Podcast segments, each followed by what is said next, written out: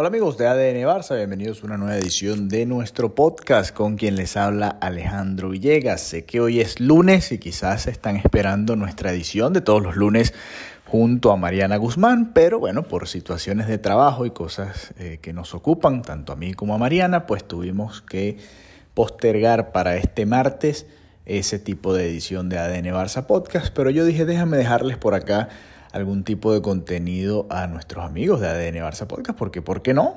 Eh, tener dos o tres días consecutivos de podcast con diferentes temas para tratar. ¿no? Ayer, eh, con la victoria del Barça ante el Valencia, ese 1 a 0, con cierta polémica, el penal que para mí fue de que sí, para Xavi no lo fue, eh, para muchos madridistas por supuesto que sí lo fue, y he leído algunos de ustedes también a través de nuestro grupo de WhatsApp y también algunos de los que nos han comentado a través del el Twitter en arroba de Nevarzapod, que era penal y para mí también lo era, ¿no? Pero yo no voy a hablar de esto, voy a hablar de la otra polémica, la otra novela que se dio en este partido, el penal, ¿no? o más que el penal que falló Ferran Torres, el hecho de que lo haya fallado hace que se incremente un poco esta polémica, pero el hecho de que se hayan disputado Ferran Torres y Ansu Fati, ¿no? El derecho de cobrar esta pena máxima que hubiese significado el 2 a 0 para el Fútbol Club Barcelona. Estaba repasando hoy y lo coloqué en un tuit ahí en ADN Barça Podcast, arroba ADN Barça Pod nuevamente en Twitter, por si nos quieren seguir y si nos quieren comentar.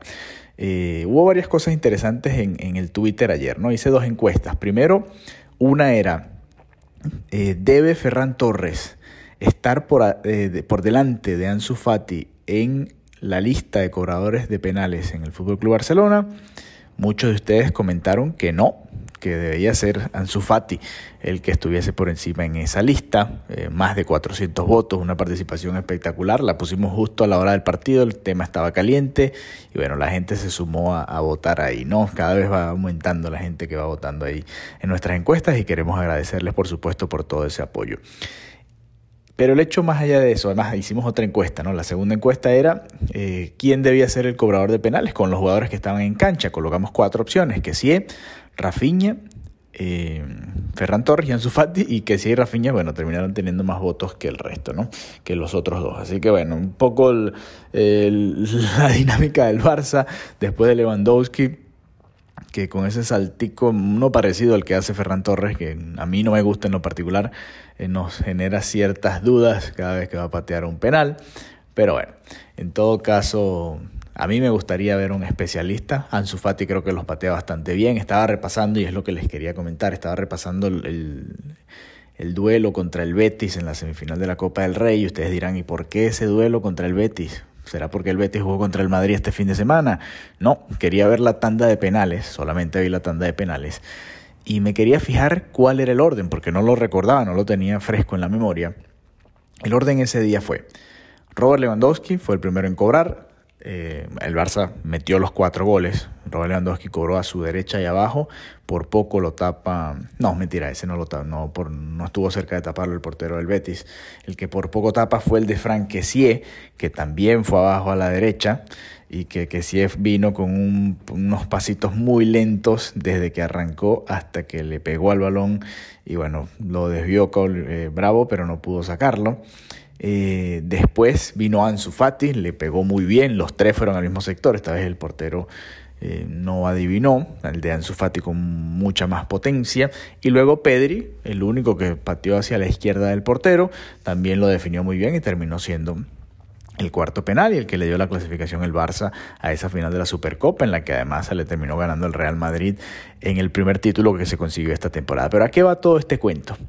Es que fijándome en las sustituciones de ese día, no estaba Dembélé, no estaba Rafinha, ninguno de los dos estaba disponible ya para patear los penales, pero sí estaba disponible Ferran Torres. Entonces aquí me llama la atención esto, ¿no? Para algunos, eh, cuando he estado en diferentes discusiones, conversaciones en el mundo del fútbol, algunos colocan eh, a su mejor pateador de primero, algunos lo colocan de quinto, ya lo hemos visto, ha sucedido en diversas situaciones.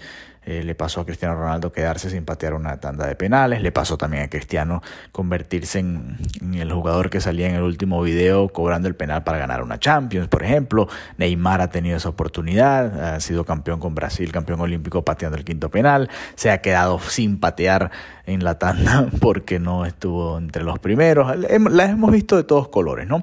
Sin embargo, creo que ha habido un consenso últimamente de que tu mejor pateador debe ir de primero. Asegura ese primer penal, que es importante.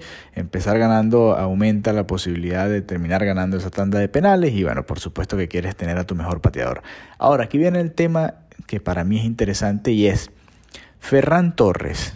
Estaba como quinto ese día. Yo digo que es lo más probable, viendo los jugadores que estaban en la cancha. Realmente no le quedaban muchos más eh, cobradores de penales o buenos pateadores allí al, Barça en ese día. Como les decía, Dembélé, Rafinha ya estaban fuera, creo que Gaby también ya estaba fuera, ya había sido sustituido, por, por mencionarles algunos de los pateadores que a mí se me ocurren. Eh, de resto, no sé, Marcos Alonso, creo que también. Entonces a lo que voy aquí es, en mi opinión, era Ferran Torres el quinto pateador de ese penal, por lo que yo supongo, es otra de las pruebas, ¿no? sobre todo escuchando a Xavi ayer tras la rueda de prensa, escuchando a Rafinha, también hablar un poco del momento, viendo las imágenes, ¿no? Como que si se acercaba, le consultaba algo a Ferran Torres, creo que Ferran Torres les recordaba, y muy bien Ferran que cada vez que habla se tapa la boca, eh, les recordaba que ese era el orden que estaba supuesto estar presente. Fíjense que ni que ni Rafinha buscan el balón para pegarle. Dos jugadores que en mi opinión tienen más, quizás más trayectoria pateando penales que el propio Ferran Torres.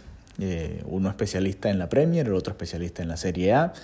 Pero bueno, eh, bueno, sobre todo el de la Serie A, ¿no? Con el Milan, un, equipo tan importante como el Milan. Pero bueno, más allá de estos detalles, eh, quería comentarlo un poco, agregarle un poquito más de datos a este debate, a esta conversación, porque, como decía Xavi, es interesante ver a Ansu Fati obviamente desesperado por el gol después de, de que Ferran falla tuvo la más clara en su Fati en la segunda parte, además del penal también estrellando un balón al poste. Se le ve con ganas, ¿no? Y se le ve con esa desesperación que tienen todos los delanteros, cualquier delantero que no consigue marcar goles por un largo tiempo, ¿no? Es normal y es parte natural de ese proceso. Entonces, eh, y, y, viendo precisamente los datos de ese Real Betis Barcelona, antes de llegar a la tanda de penales, cuando fui a buscar los sustitutos, quiénes habían entrado, quiénes habían salido, me di cuenta que ese fue el último día, ¿no? Que, que Ansu Fati marcó un golazo, marcó aquel golazo contra el Betis para darle el 2 a 1 al Barça en esa Supercopa de España. Y a partir de ahí le ha costado, ¿no? Ansu Fati ha tenido varias oportunidades, ha llegado a varias ocasiones en las que pareciera llegar justo para quitarle el cabezazo a un compañero. En el día, con, eh, ayer en el partido contra el Valencia también una ocasión en la que un centro de Rafinha pareciera que no termina de cabecear bien. Está en ese momento, ¿no? No le salen las cosas a Ansu Fati. Y bueno, ayer tampoco al Barça en ese sentido. Y lamentablemente Ferran Torres terminó fallando el penal. Terminó errando esa ocasión muy clara. Y a los pocos minutos llegó la roja a Ronald Araujo, que significa que el uruguayo no podrá estar en el siguiente partido. Yo me equivoqué tuiteando, por cierto, ayer que eran dos partidos de suspensión. Antes solía ser así, la roja directa eran dos partidos automáticamente, pues ahora ha cambiado esa situación. Y bueno, el Barça podrá contar con Ronald Araujo para el partido del clásico del 19 de marzo. Así que bueno, eh, datos interesantes creo yo de esta situación. Para mí, a mí me gusta más cómo lo cobra Ansu. Ferran Torres eh, si mal no recuerdo, lo pateó contra el Napoli aquella vez y, lo convirtió. No, no tengo nada en contra del jugador, simplemente me gusta más el estilo, no me gusta tampoco como lo patea ahora Lewandowski con ese, con ese saltico en el que se frena justo antes de patearlo. Creo que lo vimos al propio Messi hacer lo mismo en la Copa del Mundo, hasta en la final de la Copa del Mundo. Y bueno, no sé, es un estilo que, que no comparto, pero bueno, que respeto y veo que los mejores del mundo lo están haciendo, así que por alguna razón es y algo debe tener para que funcione. Así que bueno, eh, les prometemos que este martes vamos a grabar el episodio de Barça Podcast, ya con sensaciones de lo que fue ese partido contra el Valencia. Esta semana es un poco más tranquila, nada más hay un partido, la eliminación del Barça hace que el equipo pueda descansar esta semana y nosotros no tendremos eh, tantos episodios, quizás veremos qué va sucediendo a lo largo de la semana con todas las noticias alrededor del mundo Barça.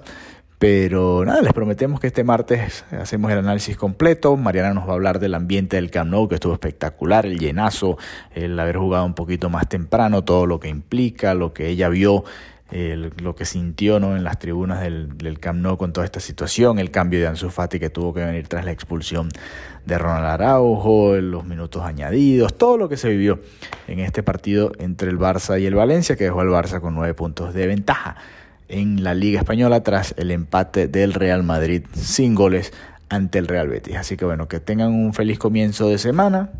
Nuevamente disculpas por no haberles podido dejar acá el episodio acostumbrado de todos los lunes y nos reencontramos pronto nuevamente acá en ADN Barça Podcast. Hasta la próxima.